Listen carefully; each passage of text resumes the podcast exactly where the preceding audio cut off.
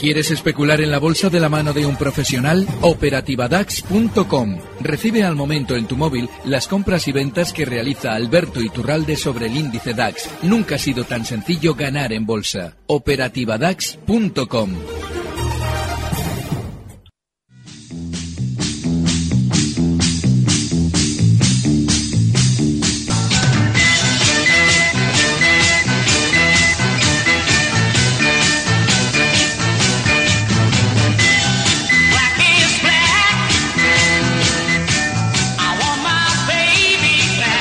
Capital Radio, el ritmo de la economía.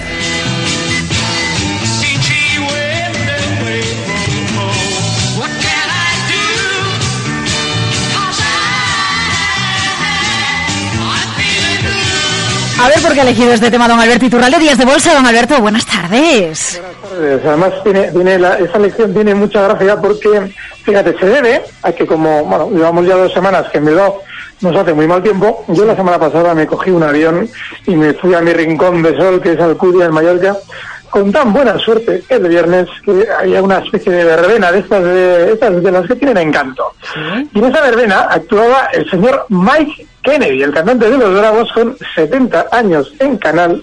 Y la verdad es que, bueno, era prontito, eran las 11 de la noche, pero eh, fíjate si disfruté que en un momento determinado, cuando ya vi que este artistazo se venía arriba, llamé a mi ama con el móvil y sonó esta canción, Black is Black, que es probablemente una de las que ella bailaba de joven, ¿no? Así es que tuve el viernes a la noche un dato maravilloso con ese Black is Black de los Bravos, en este caso con Mike Kennedy. Eh, un momento revival. Yo lo del Black is Black digo, joder, pues a lo mejor tiene algo que ver con el lunes negro que ha vivido la bolsa de China, pero ya veo que no, es con la noche de verbena que ha vivido en Alcudia Alberto Iturral del pasado viernes. No, pero fíjate, eh, la semana pasada sí que traíamos la música con un poquito de mala idea, porque traíamos esto es un atraco de Barney, ¿no? Y era un poquito para explicar lo que hemos venido comentando durante estas semanas, ¿no? Y es que, por mucho que, eh, lógicamente, en el momento en el que el mercado, en contra de lo que decían todos los opinadores de bolsa, se desplomará, que es lo que finalmente ha sucedido. Recuerda cómo me bromeabas la semana pasada con lo de contraria. Bueno, pues fíjate, efectivamente hemos caído. Ahora lo normal es que se eh, empiece a culpar al empedrado, que en este caso tiene cara o ojos rasgados. Así es que cuidado porque la bolsa seguramente va a descender y bueno, pues yo sigo feliz porque en la operativa la seguimos cortos y bueno, pues es importante, ¿no? Que los analistas o quien se atreva a opinar de bolsa demuestre que en el mercado lo puede hacer. Pero, pero yo usted, Alberto, en general, y, y, yo creo que se le transmitió alguna vez, no sé si en privado o en público, le noto más contento con el mercado, salvo que usted vea muy clara, a ver, yo es mi percepción, ¿eh? Salvo que usted vea muy clara una operativa al alza con algún título y además siempre nos, nos da esa referencia como que le noto más a gusto con el mercado cuando, cuando cree que el precio está indicando nuevas caídas. Sí, porque eso es, eso es, eso es la sangre del, que, huele el tiburón.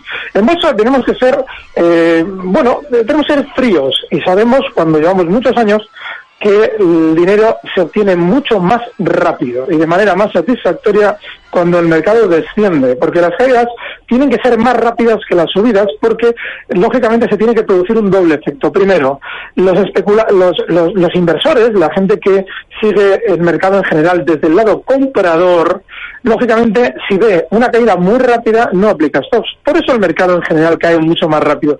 Y sube más lento, porque si sube rápido el mercado, esos pequeños inversores aprovechan al ver que efectivamente hay velocidad al alza. Con lo cual, normalmente el profesional de la bolsa sabe que cuando vienen caídas hay que ir afilando el puñal porque vienen muy buenos tiempos. Usted ha dicho que huele el tiburón. Eh... La sangre.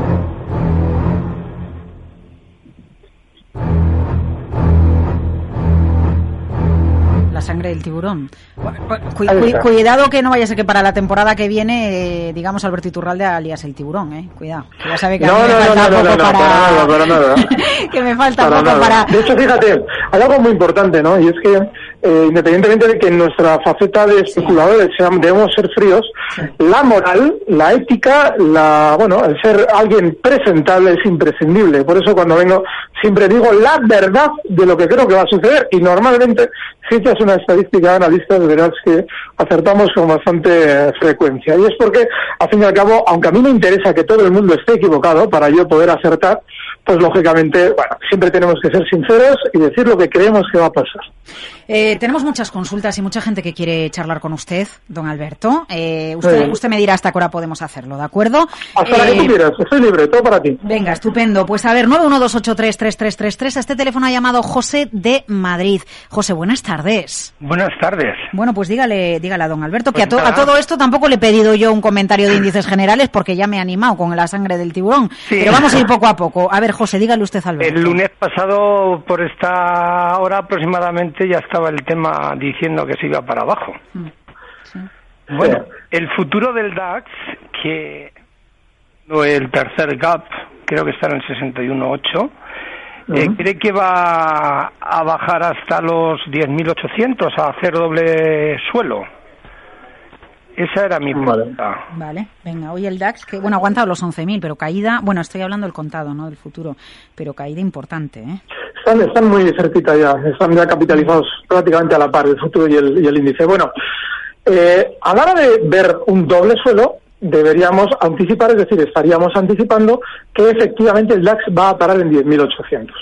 Técnicamente hay una zona anterior, que son los 10.960 puntos. Esa zona técnicamente es tremendamente importante, con lo cual para una posición de corto plazo, es decir, cuando estamos bajistas y andamos eh, intentando aprovechar tramos relativamente rápidos, pues esa zona puede ser buena para intentar cerrar unos cortos 10.960. Ahora bien, si queremos plantearnos un doble suelo en 10.800, estaríamos anticipando que al llegar a los 10.800 va a frenar la caída. Y, y hay un problema, y es que como ha habido una inmensa campaña de colocación a nivel global, es decir, tanto en Europa como en España como en todo el mundo, Estados Unidos incluidos, lo normal es que esa zona 10.800, si aguanta, sea de una manera temporal para en los próximos meses seguir viendo caídas. Así es que yo en principio esos serían los niveles y no creo que esos 10.800 sean una parada más que para un tiempito, no mucho más. Ya. Próximos meses estaba yo ya pensando, ya intentando pensar un poquito en el medio plazo, si el medio plazo es el otoño, que bueno,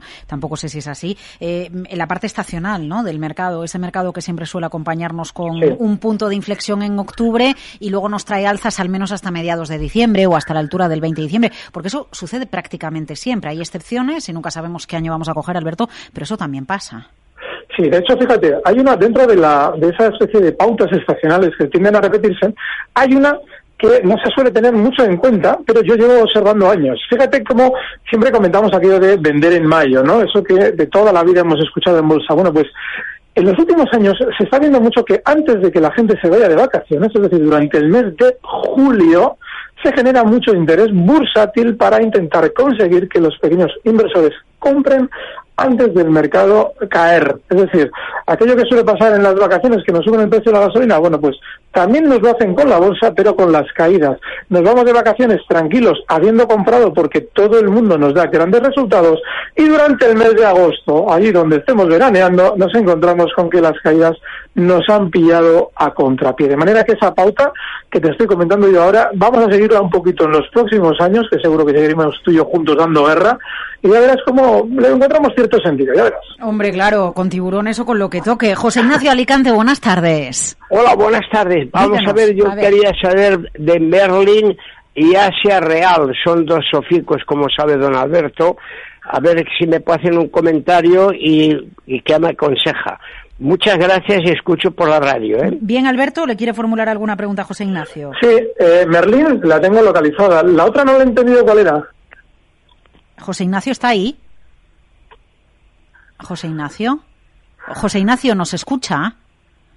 José Ignacio a la una. No, José Ignacio Ah, sí, sí, no, no, tengo, tengo ya el valor. Fíjate, lo, he encontrado, ya sé, es Axia, la he vendido Asia. Digo, madre mía. Vale. Digo, eso es un valor extranjero. No, no, no. Habla de valores del mercado alternativo bursátil en los que debemos tener muy especial cuidado. Máxime, si tenemos en cuenta, por ejemplo, en el caso de Axia, que durante los últimos meses ha tenido subidas y ya las ha frenado. Las frenaba en marzo de este mismo año. Y ese, ese freno ha supuesto un movimiento lateral después de la subida en el que todavía se encuentra englobado. Ahora mismo en este valor no debemos estar si desde los 11,60, donde cierra hoy, rompe a la baja la zona 11.40, es decir, si nos cierra un día por debajo, yo no estaría. Hay que recordar que es un precio que se puede manejar con 500.000 euros diarios. Merlin, bueno, este es diferente, porque este realmente sí enseña los dientes y los está enseñando con mucha agresividad, porque lleva tres sesiones descendiendo muy rápido, desde zonas de 10,20 hasta los 9,50, donde cierra hoy, mínimos de la sesión, y si estamos dentro del stop tiene que estar inexcusablemente en los 9.40. Muy mala pinta, Marlene. Eh, a ver, voy a ir enseguida con correos electrónicos, que tengo unos cuantos, pero antes, a ver, 912833333. Javier, buenas tardes. Buenas tardes, Laura. ¿Qué tal todo? ¿Bien? Bien todo aquí, pasando el veranito. Vamos a ver, quería ver si don Alberto me pudiera analizar un valor del mercado alemán que se llama Osram, que se dedica, bueno, que me parece muy bueno por fundamentales, pero quería buscar un momento bueno para entrar y en el caso de que entrara, ¿dónde estaría el stop y el posible beneficio? No, y... un, un segundito, por favor. Eh, necesito que me diga algún dato más de este precio porque no lo voy a encontrar si no. Un El segundito. ticket, el ticket es OSR. OSR. Sí, Vale, voy a ver si eh, lo termino. Osram. Sí. El de las lámparas. ese mismo. Ah, muy bien. Perfecto. Osram Light, ¿no? Sí, sí. está, sí, vale. Muy bien. las lámparas LED, ese mismo, sí. Sí, sí, perfecto. Estupendo. Vale, pues el valor, efectivamente, es normal que le haya llamado a él la atención para bien, porque el valor sí es cierto que durante estos días ha subido mucho y parece tener una tendencia clara. Ahora bien, hay un problema. Yo le sugiero que abra el gráfico desde el año 2014, desde marzo, para observar que en ese año 2014 y en marzo frenaba subidas justo donde se encuentra ahora, en esta zona 48-30 donde cierra hoy, en esa zona nos frenaba con muchísima fuerza, llegaba a marcar zonas de 10, eh, 49,17 como máximas para luego descender. Ahora ha vuelto de nuevo al alza durante los últimos meses hasta esa zona. Ya frenó inicialmente durante el mes de abril las subidas justo ahí y ahora lo más normal es que pueda tender de nuevo a frenar las subidas justo ahí. De manera que yo sería especialmente prudente porque, bueno, no ha recortado durante estas últimas sesiones tanto como el DAX, pero al no haber superado con autoridad la zona 50, esa zona 49-17, esa zona 50 para redondear, no ha vuelto a una tendencia alcista clara. Así es que ahora no sería todavía el momento de entrar en Osram. A ver, tenemos mucha. Vamos enseguida con más llamadas. Marta Isern les está cogiendo el teléfono, pero antes, por dar salida a alguno de los muchos correos que tenemos. Buenas tardes. Pregunto al señor Iturralde qué le parece la compra de Gamesa a 15.80 que he realizado hoy. Gabriel, muchas gracias. Bueno, Gamesa es un precio que tiene una cosa buena y es que en las últimas sesiones había funcionado mejor hasta el viernes.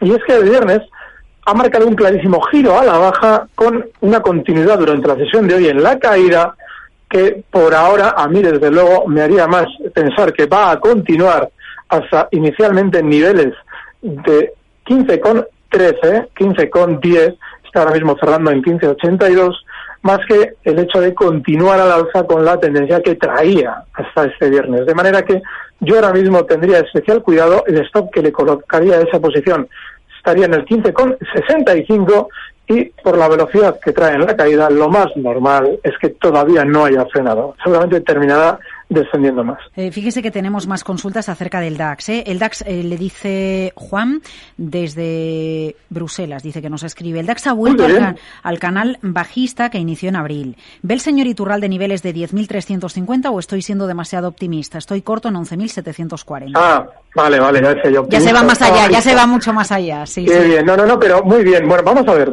Eh, yo suelo comentar muchas veces, cuando un precio ha roto al alza, como el índice DAX, vamos a incluirlo dentro de los precios, aunque no sean cotizaciones por ser un índice iguales que los demás, pero sí el futuro, por ejemplo. Bueno, pues cuando un precio rompe al alza una zona muy importante, porque gráficamente, no ya psicológicamente, pero gráficamente los 10.000 eran muy importantes, si una vez que los ha roto al alza ya ha desarrollado el movimiento normal, que es el que ha realizado el DAX hasta los 12.400, se produce un tiempo de gran volatilidad con buenas noticias y ya síntomas de giro a la baja, como hemos visto durante todas estas semanas, que le hemos ido eh, diciendo además eh, con bastante anticipación, bueno, pues lo normal es que en la caída y en el tiempo vuelva a donde todo comenzó, que es ese punto en los 10.000 eh, del DAX. Con lo cual, yo más que los 10.300 veo los 10.000, pero claro, hay que darle el tiempo necesario. Estamos hablando de una caída de 1.000 puntos y bueno, pues esto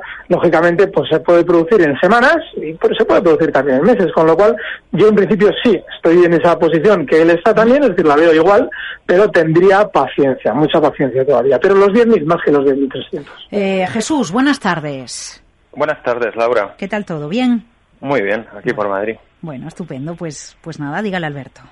Pues mira, hoy he cerrado una posición en el DAX que abrí el viernes al mediodía cuando metió el latigazo, otra en el IBEX y unos cortos que tenía en Inditex abiertos a 31.30.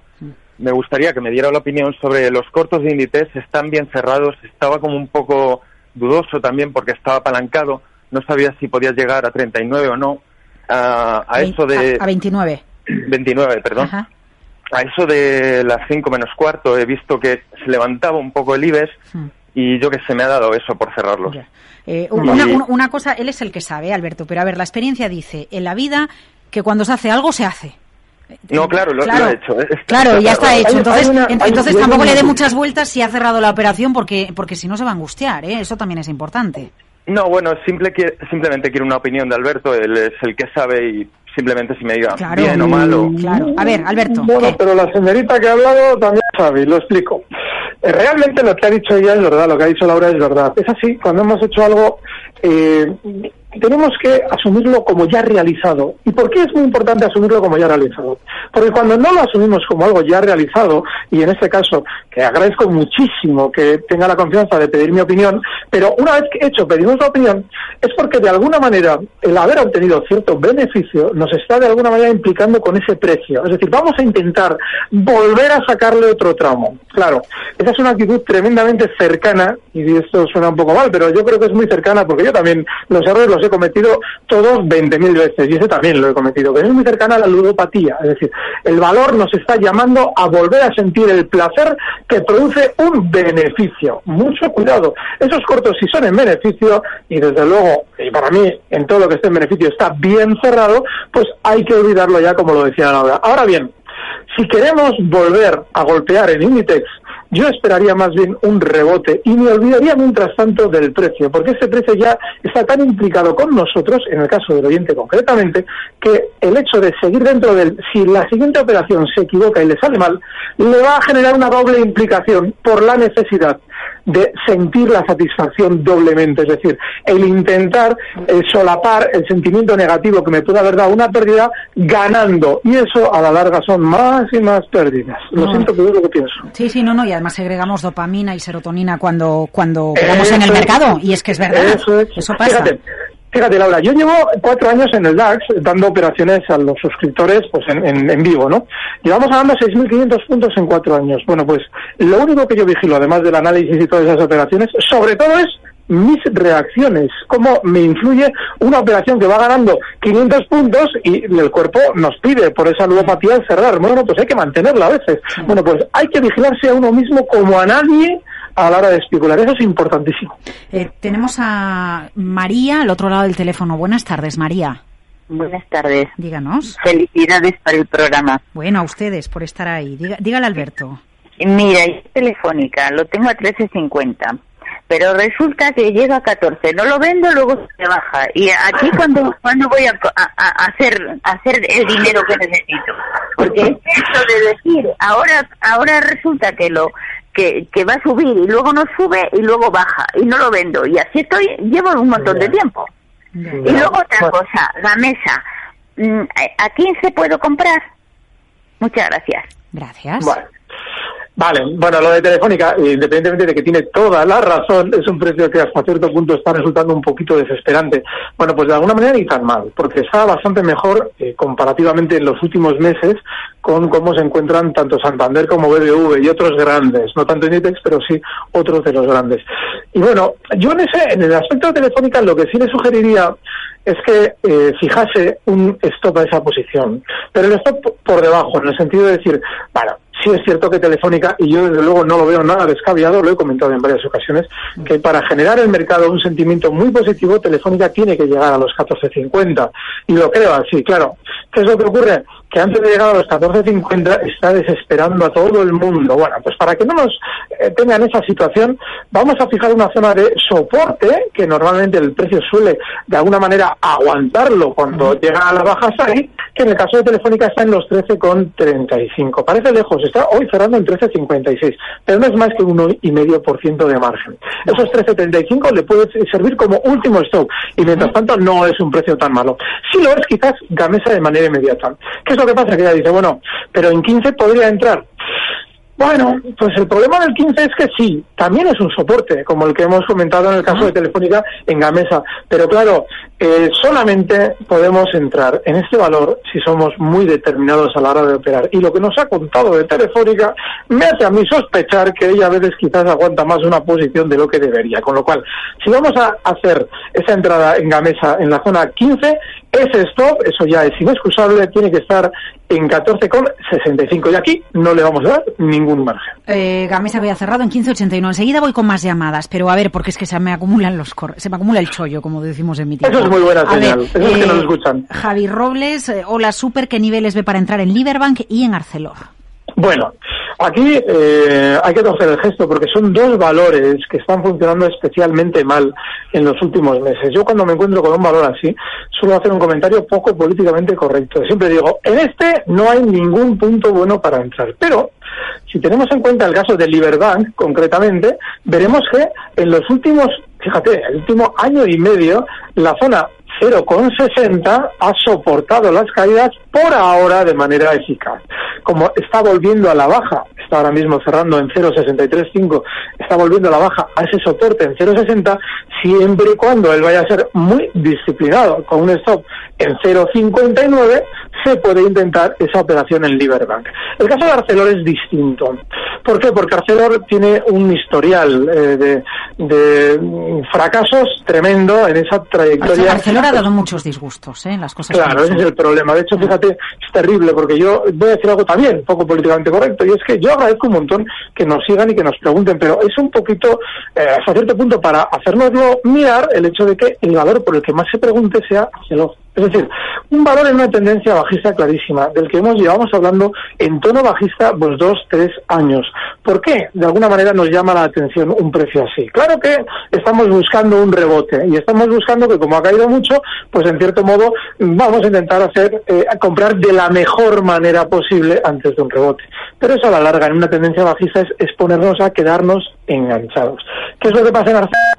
Pues que hoy ya ha marcado pues prácticamente en esos mínimos 7,70 que también lo hacía en enero como casi, bueno, es en casi mínimos históricos. ¿no? Le estaba viendo el gráfico hay mínimos históricos. Yo recuerdo que además por eh, em, estábamos ya en primavera, me parece que fue pues, pues mayo, yo creo que hubo un intento cuando perforó la zona de 10 que parecía que hacía un quiero y no, y no pudo, y no pudo, ¿no? Y otra vez más de lo mismo.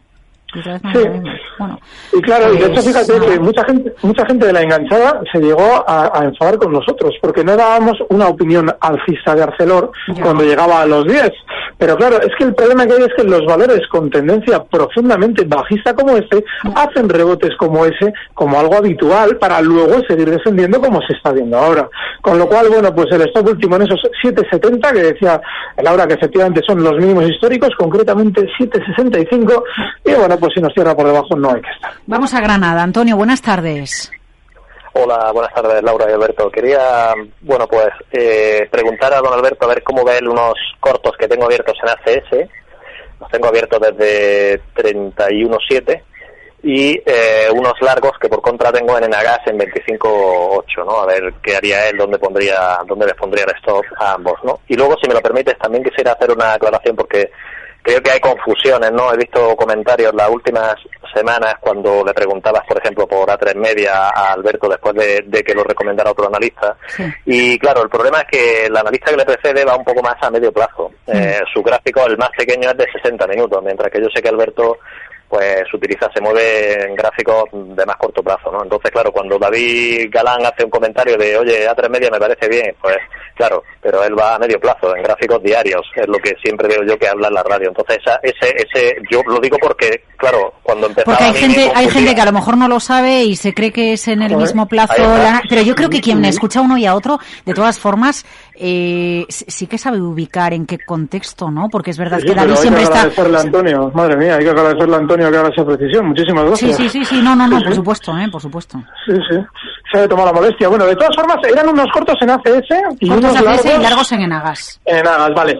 El caso de ACS, eh, bueno, pues eh, los, eh, si se fija, durante estos días ha frenado la subida justo en la zona eh, 31,35. Eh, un poquito por debajo es donde está ese eh, stop de cortos que tiene que ser la zona 31. Y el descenso más esperable o más probable en el caso de ACS ahora mismo tiene que rondar los 28,83. Cotiza en 29,80, estaríamos hablando de un 3% más a la baja. En el caso de Enagas, estamos hablando del lado largo. Bueno, este tiene un problema en el lado largo y es que hoy los mínimos que ha marcado están justo en la zona de stop. Esos mínimos justo en 25,43. Hoy cierra Enagas en 25,53. Tiene que ser un stop para una posición alcista que yo creo que tiene pocos visos de salir bien. Vale. Eh, bueno, y, y- y remarco lo que dice usted, Antonio, eh, que parece que yo iba a matizar y que no, no, no, que no parezca eso, eh, que al revés. Que, No, que todo lo que- contrario, no, lo que pasa es que a lo mejor ya de, de- de- de tanto tiempo estar hablando con ustedes, pues efectivamente usted hace comentarios a lo mejor más de medio plazo. David siempre Claro, insiste mucho en que en mer- el mercado en el largo plazo está alcista, más allá de, Mm. momentos concretos. Eh, Entonces está mm, perfectamente hecha su precisión y ni muchísimo menos quería yo eh, eh, matizarla. A ver, tenemos creo que. Pero si nos gusta que matices y que, que, que metas ahí la Ah, si mucho, yo, yo meto cizaña, usted, usted me habla de la sangre es, de los tiburones, es. ¿no? Venga, Usted me habla de la sangre de los tiburones. Pues yo le hablo de...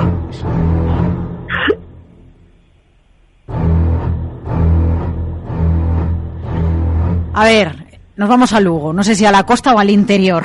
Don Francisco, buenas tardes. Hola, buenas tardes. ¿Desde dónde nos llama de Lugo? Eh, Lugo Ciudad, Lugo, Lugo Capital. Ciudad, ah, muy bonito. Uy, chicas muy majas, en, en, en Vigo, en Lugo, en, en, en todas Hombre, ah, lista, es ¿no? que como Ahora diga usted Lugo y no diga Vigo, la tenemos buena, ¿no, Alberto? No, yo, yo tengo media sangre gallega, ¿eh? O sea, que, Ah, ah, sí, que sí, en el acento se le nota mucho. A ver, don Francisco, buenas, buenas tardes. Díganos, ¿qué quiere hablar con don Alberto?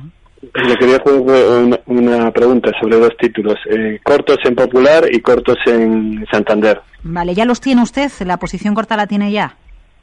No, eh, es para tomarla. En, en- en Popular estoy dubitativo y en Santander lo veo un poco más claro, porque creo que tiene una isla que, que se ha, ha vuelto en contra, era una isla alcista. Vale. Y-.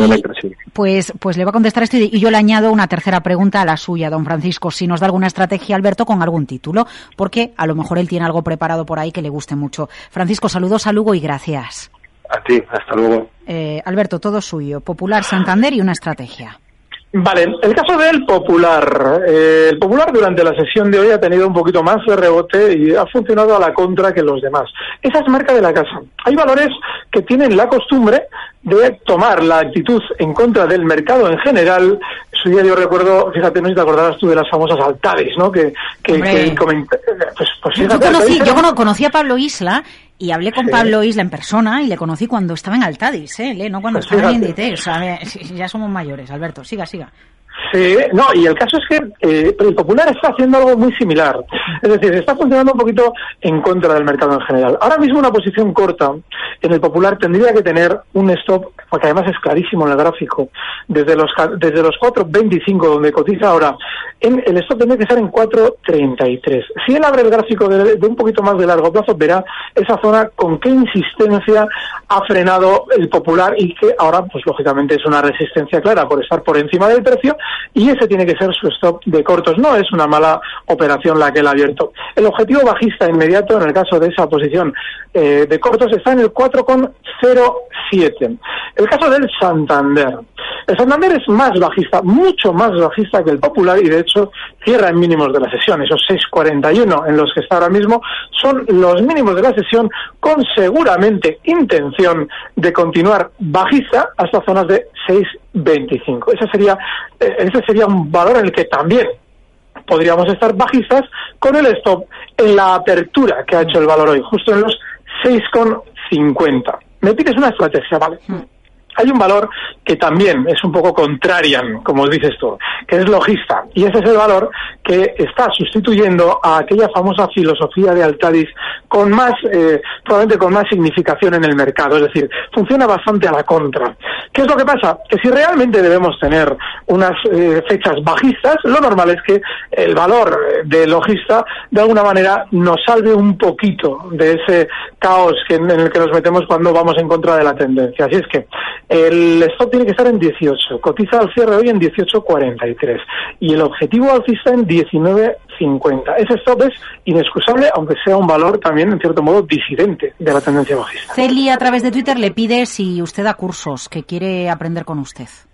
Bueno, yo di en su día un curso que, que tuvimos, bueno, tuvimos un montón de, de- de suerte con él porque a la gente le encantó. Y perdí un poquito la motivación. Estoy rehaciendo todo el temario para motivarme yo, que es lo que necesito para dar los cursos bien. Así es que si en algún momento eh, veo que lo que voy a dar me encanta, me enamora, me vuelve loco, volveré a dar cursos. Mientras tanto, pues todavía no. Pero le agradezco un montonazo el interés y desde luego que lo avisaremos. Bueno, y además eh, nos gustaría apuntarnos a, a muchas personas y, y aprender con usted, ¿eh, Alberto. A ver, Bueno, bueno, que- bueno, que- que aquí ense- además- enseguida voy a ir con, con Germán, que es tardísimo, pero antes, a ver, que queda otra llamada, quedan muchos correos. Pido disculpas porque no, no, no da tiempo para todo. José Manuel, buenas tardes. Buenas tardes. Nada, rapidito, algo muy rapidito, disculpe porque es tardísimo. Era si No, no, pero yo tengo tiempo, ¿eh, Laura? Ah, bueno, no, que la que no tienes tiempo eres tú. Perdón. Claro, claro, claro. A ver, a ver, ¿qué le dice? ¿Qué Perdona. le dice? Diga- díganos, díganos. si ya veo oportunidad para entrar en Airbus. Vale. Y también que me diga qué pasa con Bankia, que no parecía muy ah, por ella y... Y madre mía, ya, ya, lo mismo que pienso yo, ¿no? Que estaba un euro y nadie la quería y vamos, la subida, que nos hubiéramos pagado las vacaciones de verano. Muchas gracias. Eh, elija uno de los dos porque a todo no da tiempo y tenemos a Germán al otro lado del teléfono Pues, ya. eh, Airbus o Bankia. Airbus, el caso de Airbus en 58 y Bankia nunca me gustará precisamente por ser peligrosa, no porque no pueda rebotar. Don Alberto Iturralde, desde Días de Bolsa, que es un placer, que, mm, que nada, que va a seguir usted aquí en Capital Radio durante la programación de verano mientras tenga bien hacerlo y que nada, que, que yo le espero en Vigo, que si quiere pásese por allí y charlamos sobre mercado, ¿le parece? Me encantará. Un abrazo. Un abrazo, Gracias. Recibe al momento las operaciones de Alberto Iturralde vía SMS en tu móvil. Operativa DAX.com.